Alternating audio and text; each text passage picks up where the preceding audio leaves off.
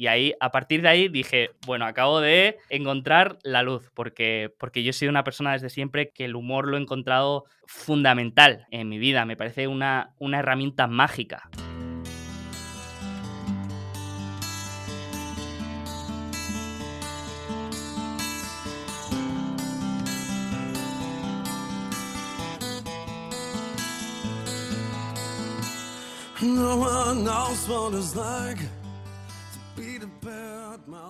Muy buenas a todo el mundo, soy Adrián Susudio y esto es Charlando con Libros. Hoy vamos a hablar de mi libro favorito, incluso estoy dudando si es mi libro favorito de, siempre, y vamos a tocarlo de una forma muy superficial, porque es que cada capítulo daría para un podcast. Es que es el libro que tiene más formas de, de leerlo y de interpretarlo y cada persona le va a parecer un libro distinto. El libro del que estoy hablando es How to Life, Cómo Vivir, de Derek Sivers. Y ya comentamos su libro anterior en el capítulo 10 y dije que era uno de los mejores libros que me había leído, pero con este se ha superado. Y además lo vamos a comentar con un invitado muy especial, con Sergio Falla. ¿Qué tal, Sergio? Muy buenas, Adrián. Encantado de, estar aquí contigo y, más sabiendo que te gusta, te ha gustado tanto este libro, así que un honor que, me hayas invitado a mí para comentarlo. Bienvenido. ¿Qué te ha parecido el libro? Pues, pues me ha gustado mucho, la verdad. Yo ya había leído también el de Anything You Want de, de Derek Sivers y la verdad que ha cumplido con las expectativas de lo que puedes esperar de este autor pero sí, seguro que es un, libro de, los que voy a tener siempre cerca para, volver a releer, para volver a crear capítulos. Aparte, es de esos libros que cuando te llegan a casa o cuando los compras te parecen un poco casi de broma, ¿no? Un panfleto que te dan en cualquier parte y que cuando lo acabas te deja esa sensación de es que ojalá todos los libros fueran así, ¿no? Yo creo que si más autores se animaran y tuvieran esta valentía de publicar libros más cortos y más pequeños, yo creo que mm, más gente se engancharía a la, lectura de, alguna manera. No sé mm. si, si estás de acuerdo en esto. Sí, sí, Totalmente. Cuando ves un libro de 500, 700, 800 páginas, mucha gente ya solo por eso no lo empieza. Bueno, hay que decir que el libro son ciento y poco páginas, pero es que Derek Sivers ya avisa que este libro era de mil y pico páginas y lo redujo a trescientas y poco. Y después a ciento y poco. De hecho, yo cuando me lo acabé, hablé con él y se lo dije. Y dije, ahora sí que me creo que hayas reducido el libro de mil y pico páginas a ciento y poco. Todos los libros que hemos tratado aquí, y no exagero, tienen ideas que se han tratado en este libro.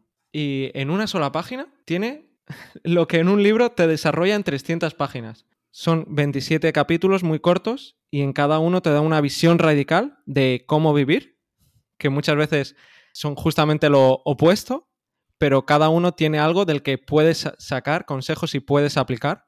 Depende del momento de tu vida y depende de cómo veas la vida y a la vez te hace ver que no todo no es blanco ni negro. Yo me creo lo de las mil páginas porque cuando empiezas a desarrollar sobre cualquier tema se te va la mano muy rápido, ¿no?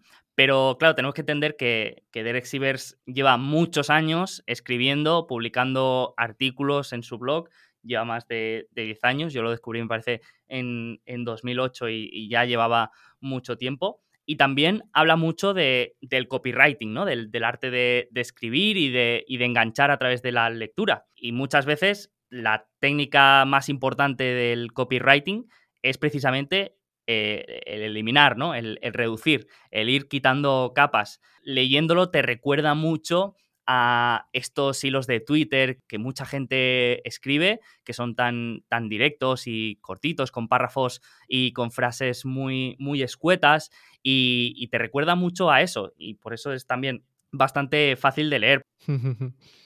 El libro empieza ya muy radical y, dice que si no dependieras ni del dinero, ni de las personas, ni de la tecnología, es cuando serías verdaderamente libre.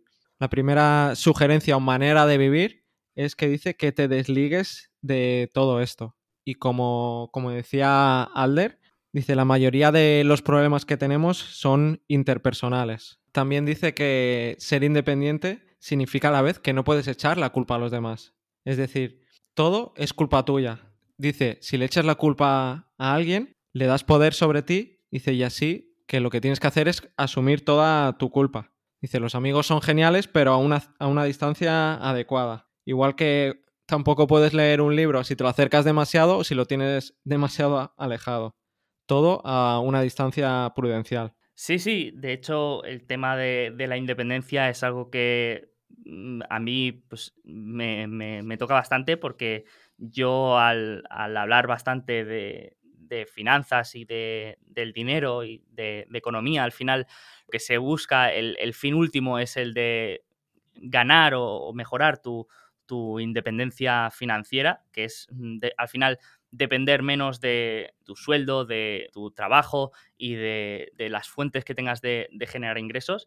Y esto es muy importante, creo yo, y creo que precisamente por esto creo que la ha puesto en, primer lugar, porque una de las, de las emociones más arraigadas que tiene el ser humano es precisamente la del el miedo. Y el miedo muchas veces es lo que nos lleva a, ser tan dependientes y, y generar tanto sufrimiento por la dependencia de, cosas, ¿no? Eh, al final, el miedo a, por ejemplo, no tener comida mañana es lo que nos hace estar tan preocupados por, por el trabajo y por tener un colchón financiero y, por tener un sueldo al final de cada mes, ¿no? O comer cada tres horas. Por eso también el ayuno intermitente a mucha gente le ha dado libertad, más que por salud o por otras cosas.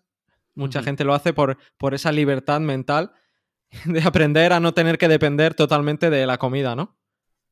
Exacto, exacto. Y al final, pues cuando eres eh, dependiente o creas una dependencia, ya sea de tu fuente de ingresos, ya sea de la comida, ya sea de las noticias, de, cualquier otra cosa, pues eh, eso acaba ocupando un, un lugar muy importante en tu atención, en tus pensamientos diarios, tu cabeza en general, y, eso pues, te drena la energía, te drena tu capacidad de creatividad. Pues otra idea que me gustó fue la de compromiso, que creo que, también es algo que no, no abunda hoy en día en las personas precisamente porque Mm, tenemos de todo. Hay abundancia de formación, de recursos, de prácticamente todo, ¿no? Y al final cada vez tenemos una mayor dificultad para elegir cosas y tenemos esta sensación de que siempre hay una opción mejor. Sea lo que sea en lo que estemos trabajando, siempre hay una alternativa que puede ser mejor, siempre hay un trabajo que puede ser mejor. Y esto crea una insatisfacción constante ¿no? y permanente. Por eso eh, el autor habla bastante de, elegir algo y comprometerse con eso hasta el final y, no pensar en, otras alternativas, ¿no? No hay una mejor opción. Al final la mejor opción es la que eliges, porque es la que haces, ¿no? Y si haces esa opción como irreversible, ahí es donde verás lo mejor de esa opción. También dice que hay que confiar y demostrar que se puede confiar en ti ya que la confianza da más felicidad que muchas veces que el propio dinero o la salud. Puedes conseguir buenas amistades y con más relaciones sociales, pues más feliz puedes ser. También habla de los hábitos, algo que, a los dos nos gusta mucho, ¿no? Por el libro de hábitos atómicos. Y dice que tienen que ser el pilar central de tu vida, pero que lo más importante de ellos es empezarlos. A mí me gusta mucho la analogía que dice que los cohetes utilizan la mayor parte de su combustible en el primer minuto de vuelo para escapar de la atracción de la gravedad. Y eso es como los hábitos.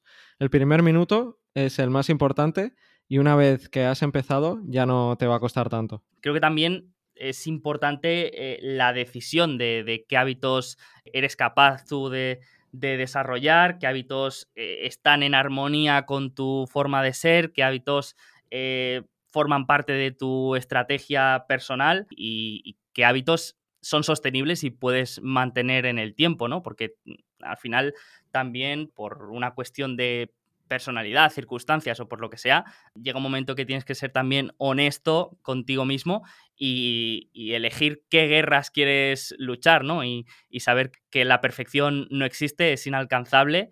Tener una base de esa pirámide, tenerla clara y definida para ti y a partir de ahí empezar a tirar para arriba.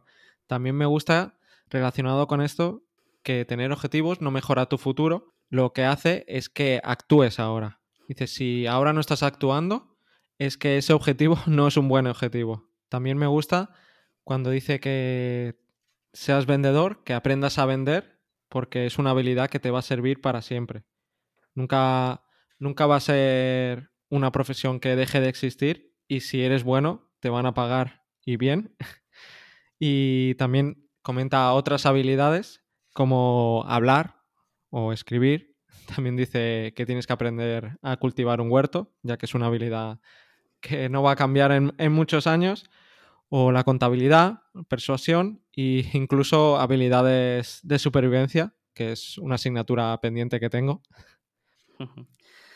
Y, otra idea que me ha gustado con el capítulo de eh, Make Memories, ¿no? De tener memorias. Y, esto sí que es verdad que es una idea que, no había leído quizá en, en, otros libros, pero que es como me pasa muchas veces, ¿no? Es una idea que rondaba en mi cabeza y que nunca había puesto con palabras. Lo de make memories. Y, me pasa mucho que uno de los momentos más felices que tengo o que más me llenan es estar con amigos y revivir anécdotas o revivir experiencias.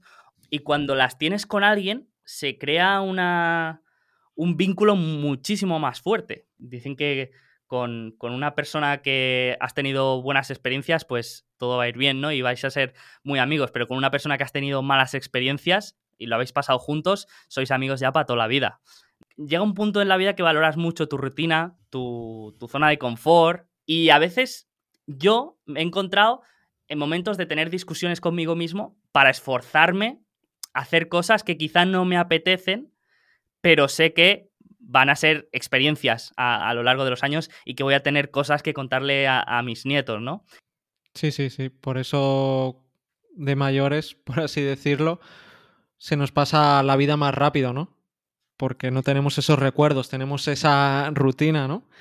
Y, por eso hay que buscar nuevas experiencias, viajar, irse a otros países lejanos, conocer gente totalmente distinta y hacer cosas que, que normalmente no, no harías. Y Derek dice que muchas veces nuestro ADN determina lo que hacemos, esto ya lo comentamos en el podcast con Arturo Herrero, y por eso él propone aleatorizar nuestra vida. Utiliza una app, unos dados o una baraja para tomar las decisiones de tu vida. Dice lo que haces, a dónde vas y con quién te relacionas. Y también da ideas súper radicales que no he encontrado aún en ningún otro libro, porque seguro que más adelante las encontraré y a lo mejor dentro de unos años me leo este libro y entiendo más otras ideas. Y dice que el cambio climático podría hacer que en unos años todo lo que está entre 40 grados y menos 40 grados de latitud sea inhabitable. Dice que así que tienes que empezar a conseguir el estatus de residente en un país que esté fuera de esa zona. Canadá, Nueva Zelanda, países nórdicos. Pensando en un largo plazo muy largo, es decir, pensando en tus nietos o, en, tus herederos, pero de, dentro de unos siglos. Y, y dice que hay que planificar tu muerte y ser un gran antepasado. Y Sergio, ¿de qué te arrepientes más en tu vida? Eh, pues. Eh, Muy difícil, ¿eh? Pregunta. Uf. Esta la propone Derek, que la, que la podemos preguntar, ¿no? A, alguien. Es muy dura, ¿eh? Sí, sí. También dice que Derek, que cuando, que cuando tienes este tipo de conversaciones tan abiertas, que, que sepas valorar el silencio y, y, que te tomes tu tiempo para, para pensar bien las respuestas, ¿no? Eh, en, un formato podcast tampoco puedes dejar mucho silencio, pero sí que creo que esta es una de las preguntas que, necesitarías un, minuto para reflexionar bien y, para dar una, respuesta de, verdad, ¿no? Porque ahora... Mm, Yo, Sergio, te, te doy un minuto, luego edito el podcast. y ningún problema. Derek, de hecho, gente que lo conoce, me ha dicho que le preguntas una cosa y a lo mejor se te está 10 minutos totalmente en silencio pensando mm. para responderte o incluso se está días y después de varios días te contesta. Pues te lo acepto. Si, si se puede editar, Bueno, tengo más o menos una respuesta, aunque es, bastante difícil y no voy a, pecar de decir haber invertido en Apple en, en 2000 o, alguna de estas. Pero sí que las cosas que he estado pensando que, me arrepiento son, son cosas muy concretas en, en momentos concretos. Sí que si tengo que decir alguna generalidad, es quizá mm, haber seguido lo que, lo que se supone que, tendría que hacer y no lo que en algún momento me hubiera apetecido hacer, ¿no? Tanto en carreras profesionales como en la vida en cotidiana. Esta pregunta guarda, guarda mucha trampa porque si eres, mm, digamos, feliz en tu vida actual, realmente es también por los errores que has cometido, ¿no? Entonces, cuando piensas en alguna cosa que cambiarías, después, si, si vuelves a enlazar los puntos hasta el día de hoy, quizá no estarías en una posición mejor que, la, que la, que te encuentras hoy, ¿no? Entonces, obviamente hay, hay cosas que cambiaría o que, que, me arrepiento de no haber hecho o de haber hecho. No te vas a mojar, Sergio, no vas a concretar. No, no, no. Eh, es, que, es que son cosas que, yo creo que, todos compartimos, ¿no? Y que pues el, de haber estado más tiempo con algún ser querido que ya no está, con aquella chica que te gustaba o con... Pero es que si lo cambias, es que a lo mejor hoy en día estarías en una posición mucho peor. Y tú, Adrián, ¿tú de, de qué te arrepientes más? No te escapes. No, sí, yo no me escapo, pero ya Tú con lo que has contestado ya te has escapado, así que... pues yo te iba a decir todos los tópicos que has dicho, o sea que ahora no puedo decirlos, porque al final es eso, es no haber pasado más tiempo con uno de mis mejores amigos que falleció, eh, no haber empezado a invertir antes, no haber empezado antes a el podcast, Mm, haber empezado antes a hacer algún deporte, como por ejemplo la escalada, son muchas cositas. Pero al final, si quiero sacarle una parte práctica, es mm, atreverme, no, no, tener miedo a hacer cosas y, a cambiar. Esa es la, lo que, la conclusión a la que saco después de, de haber hecho esta reflexión, porque las cosas que me arrepiento, la mayoría de ellas es porque no me atreví a hacerlas. Pocas veces me he arrepentido de algo que he decidido y, que he hecho. Sí, sí, exacto. Eso al final te tiene que ayudar para e, e, en, tu presente, ¿no? Si, si, te arrepientes, por ejemplo, de lo que hemos dicho de, no pasar más tiempo con algún amigo o algún familiar, oye, pues aprovecha ahora y, cumple con, lo que estás diciendo y pasa más tiempo con, con tus amigos y tus familiares, ¿no? Exacto, sí, sí, sí, sí. Y, bueno, lo que dice Derek y con lo que estoy también muy de acuerdo, que ahora en este instante hay cosas que te parecen súper importantes, pero que si las miras de aquí cinco años y piensas, de aquí cinco años, ¿será esto importante para mí? La mayoría de veces verás que no, le quitarás hierro a esas cosas. Y si aún así crees que te parecerá importante, sigue largando, ¿no? De aquí 10 años, de aquí 20 años, cuando estaré muerto, y entonces ahí es cuando haces otra vez ese, pensamiento que podría ser estoico para vivir más el presente y, darte cuenta de, todo lo, bueno que, tenemos. De hecho, hay, un capítulo ¿no? que habla de, la importancia de vivir el presente, pero ni, de pensar mucho en el futuro ni, en el pasado, ¿no? Que, hmm. que parece algo como pues claro, pues es obvio, pero te lo explica de una manera que le da mucho más sentido. Podemos comentar el capítulo que más me ha gustado a mí, que es, no sé si te lo esperabas o no, pero es el de Ríete de la vida. Este me encanta, Adrián, me encanta, porque mm, la gente mm, no se toma con humor la vida. El humor está mal visto, y más en, la profesión en la que, yo me, desenvuelvo, que son las finanzas parece a veces el humor como una falta de profesionalidad, una falta de, seriedad. Y, me acuerdo que una vez leí a Charlie Manger, que es una de las personas que más me ha influido, decir que el humor era un signo de inteligencia. Y ahí, a partir de ahí, dije, bueno, acabo de encontrar la luz, porque, porque yo he sido una persona desde siempre que el humor lo he encontrado fundamental en mi vida. Me parece una, una herramienta mágica de tomarse la vida, de, hacer conexiones sociales, de vivir más el momento, de ser más creativo. Me parece increíble. Y hay una de las frases que creo que más me ha gustado y que voy a poner en algún lado, que es que es la de, alguien dice que la vida es difícil y el comediante dice, ¿comparado a qué?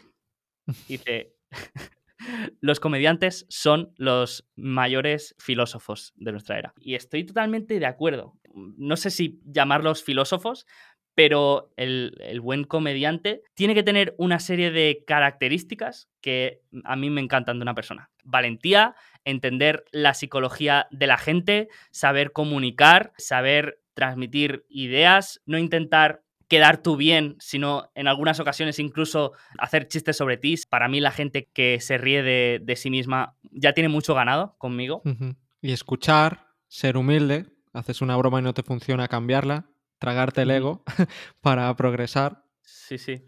Y, y, estar preparado. Bueno, no sé si te gusta el fútbol, pero hay, hay una persona que seguramente conocerás, que es Joaquín, Joaquín del Betis. Y todo el mundo creo que tiene una imagen de Joaquín, que está muy bien, que es un tío pues divertido y que cuenta chistes y tal, pero a mí me parece una persona súper profesional y que conoce mucho, muy bien su papel porque no es que él sea divertido porque sí, sino que cuando le llaman para ir a un programa, para, cuando le llaman para ir al, hormiguero, él sabe que le van a pedir que cuente algún chiste y va preparado con una agrupación de 10 chistes que te puede soltar ahí y los comediantes que vemos ahí que sueltan cuatro chistes tienen una preparación detrás, tienen una, unas horas de ensayo, unas horas de creación que no lo parece cuando, cuando ves el, espectáculo o el, resultado final. Y, me parece muy de admirar. Sí, sí, sí, uh -huh. sí. Y cambiando totalmente de tema, hay otra idea que me ha llamado mucho la atención y es que dice que cada año visites ciudades como Singapur, Yakarta, Lagos, Bombay, Silicon Valley, dice, estos lugares y algunos otros están creando el futuro de maneras muy diferentes. También está la falacia de la valla de Chesterton, que la voy a dejar para el oyente inteligente para que investigue más sobre ella, porque no la conocía y me ha gustado mucho. Y ahora lo que quiero hablar es de un tema que creo que dominas un poquito y es el tema del dinero, las inversiones porque tiene un capítulo, bueno, lo comentan dos capítulos y son también muy, muy buenos. Una de las cosas que dice es que la mejor forma de ganar el máximo de dinero haciendo lo mínimo es invirtiendo. Le puedes dedicar simplemente una hora al mes. Ahí ya te está hablando claramente de la indexación, aunque ni, ni la comenta, solo te da esa pista y dice que el mercado de valores extrae el dinero pues de la gente más activa e impaciente y se lo da a los más pacientes. Una idea muy, muy manida, pero que, que es muy cierta. Yo creo que, que lo, lo, importante aquí está en la imagen del dinero. Eh, que esto, uh -huh. esto es muy importante, que también son ideas que ha comentado mucho Naval, la imagen que tienes del dinero, ¿no? De, de, desde que vemos, por ejemplo, los Simpsons en el señor Barnes, que lo pintan como una persona avariciosa y poco más eh, que el demonio de, de, la serie, ¿no? La gente con dinero siempre ha estado representada con valores muy negativos como la avaricia, la codicia, la vanidad y, y el ego, ¿no? Entonces, hasta que no desapegues estos valores del dinero, tú mismo te vas a sabotear para no hacerte rico. El dinero es como la sociedad intercambia valor. Es decir, como yo intercambio valor con, con otra persona que me da algo a cambio. Entonces, si esa uh -huh. persona es una mentirosa o, o, me está engañando de alguna manera, pues quizá en, en un primer momento, pues quizá no lo veo, pero eh, obviamente no tardaré mucho. Claro. Y, y precisamente eh, eso es lo importante, ¿no? Eh, desapegar los, cualquier valor, tanto positivo como negativo, de lo que es el dinero. y, te dice explícitamente que tienes que ver el dinero como las matemáticas, como algo neutro. Al final, la, riqueza es uno de los mayores incentivos que tiene el ser humano y funciona mejor que las reglas, que las leyes, que, que los castigos, que todo, ¿no? Es el mayor incentivo y es al final una habilidad más y se puede hacer de muchas formas y se puede trabajar de muchas formas, que eso no comenta en el libro, pero te, enciende la chispa, ¿no? Para, entender bien qué, lo que significa la riqueza. Bueno, dice que aspirar a hacerse rico es realmente aspirar a ser útil al mundo y que la gente no valora las cosas gratis. Entonces, si tú quieres que aprecien algo, cóbralo. Incluso cóbralo por encima del, valor que tú pienses y con el que estés cómodo. También dice que cuando hayas terminado una obra, que tardes un tiempo en publicarla, porque de esa forma tú ya estarás con otra cosa y estarás más desapegado y entonces los comentarios del público no te afectarán tanto y que lo más importante es si tú mismo estás orgulloso de lo que has hecho. Y también dice que el dinero no, te va a hacer desaparecer muchos de los problemas, pero lo que sí que hace es amplificar tus rasgos de personalidad. Sí, sí, eh, completamente. Si esa personalidad es mala y tienes defectos, que podríamos hablar de, varios, al final el, dinero lo que va a hacer es hacerte más transparente, ¿no? También dice que evites la, competencia, ¿no? Y, si te paras a pensar, pues, que negocio no tiene competencia a día de hoy, ¿no? Es muy difícil. Eh, tienes prácticamente que crear tú un nuevo nicho de, mercado con eh, un, nuevo tipo de, demanda. Es... Y hasta aquí la charla del libro de Cómo vivir, How to Life, de Derek Sivers. Decir que está disponible traducido en español en el formato digital en la propia web de Derek y recomendarlo mucho, mucho, mucho a todo el mundo para que lo lea, sobre todo la gente que no suele leer, porque le va a aportar más que ningún otro libro. Y en el siguiente podcast vamos a hablar con Sergio Falla de sus proyectos, de sus libros favoritos, de ese que le marcó y del futuro. Muchas gracias, Sergio, por haber venido nada, un placer, Adrián, y, espero que podamos hacer otro de aquí poco. Al, ritmo que saca libros Derek Sivers, podemos hablar de otro próximamente, seguro. sí, venga, chao.